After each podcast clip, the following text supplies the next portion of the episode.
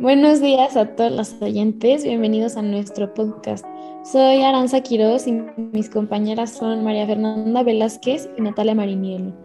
En este podcast hablaremos sobre la poesía y los elementos que la integran. También les enseñaremos a analizar y comprender un poema.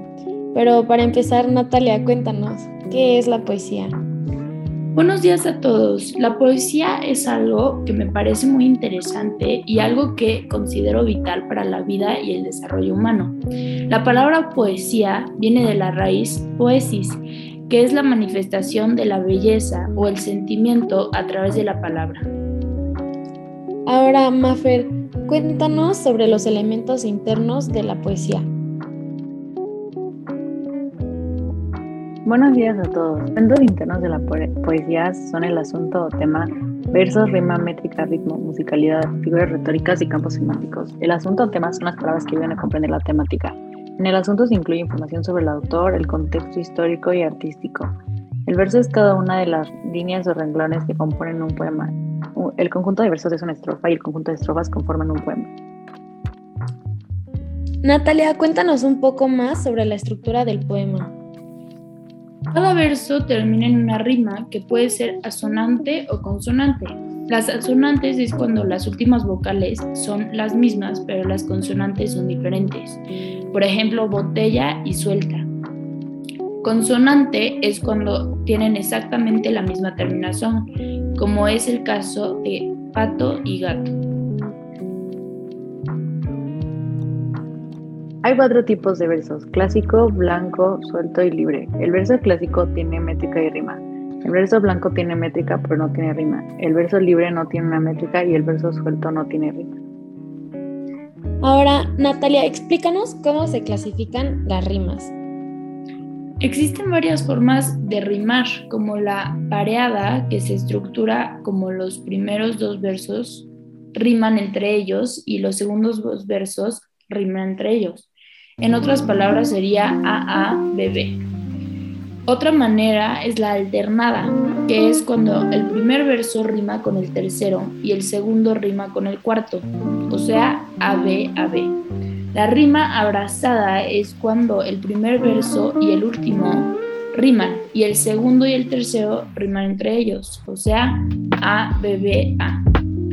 El monorrimo es cuando todos los versos riman entre sí.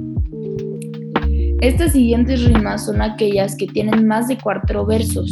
Estos son la interpolada, que es los primeros dos riman y el tercero rima con el sexto verso. El cuarto y el quinto riman entre sí.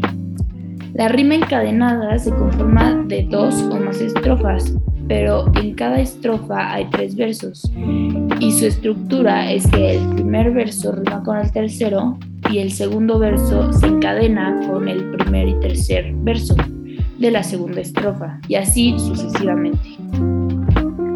Las licencias poéticas son cuatro, la sinalefa, hiato, sinéresis y diéresis. La sinalefa forma una sílaba con las vocales finales de una palabra en las iniciales de la siguiente. El hiato es la separación de vocales de una palabra con las vocales iniciales de la siguiente. La sinéresis es forzar un diptongo en donde no lo hay y unir en una sílaba dos vocales fuertes. Diéresis es desintegrar un diptongo y hacer de él dos sílabas. Estos elementos se usan para separar las sílabas de los versos. Unas reglas muy importantes para seguir al separar las sílabas son las vocales deben de juntar en una misma.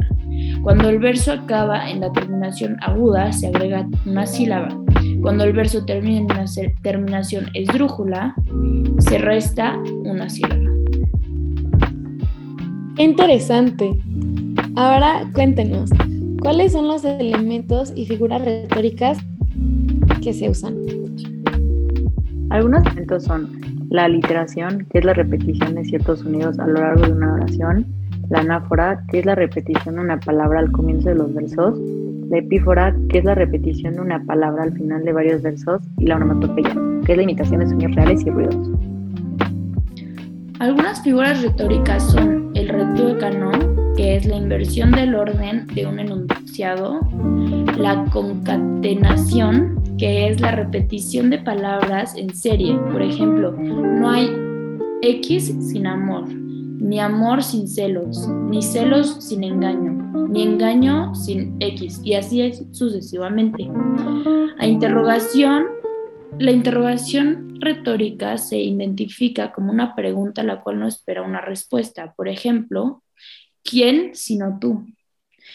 El hiperbatón es una inversión del orden gramatical, como puede ser, si mal no recuerdo, lo lógico sería, si no recuerdo mal. La anadiplosis repite la última palabra del verso al principio del siguiente verso. Por ejemplo, hablan las lenguas y lloran, lloran las almas y cantan. La antítesis es un contraste lógico, ayer naciste y morirás mañana.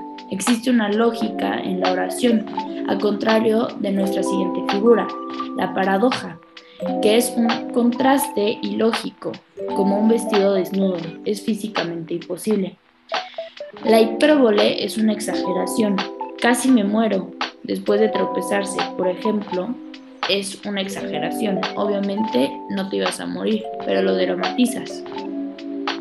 Las últimas figuras retóricas que veremos hoy son metáfora, metonimia, sinécdoque y sinestesia.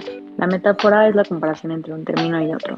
La metonimia es cuando se relacionan ideas de forma lógica. Se usa parte por la parte.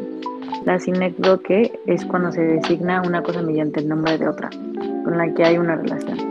Por último, la sinestesia es describir los sentidos y emociones que alguien o algo te hace sentir.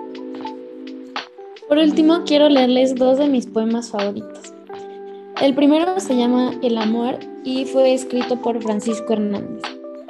El amor, rodeado casi siempre por un antojo de olvido, avanza resuelto hacia las trampas creadas para cazar osos con piel de leopardo y serpientes con plumaje de cóndor.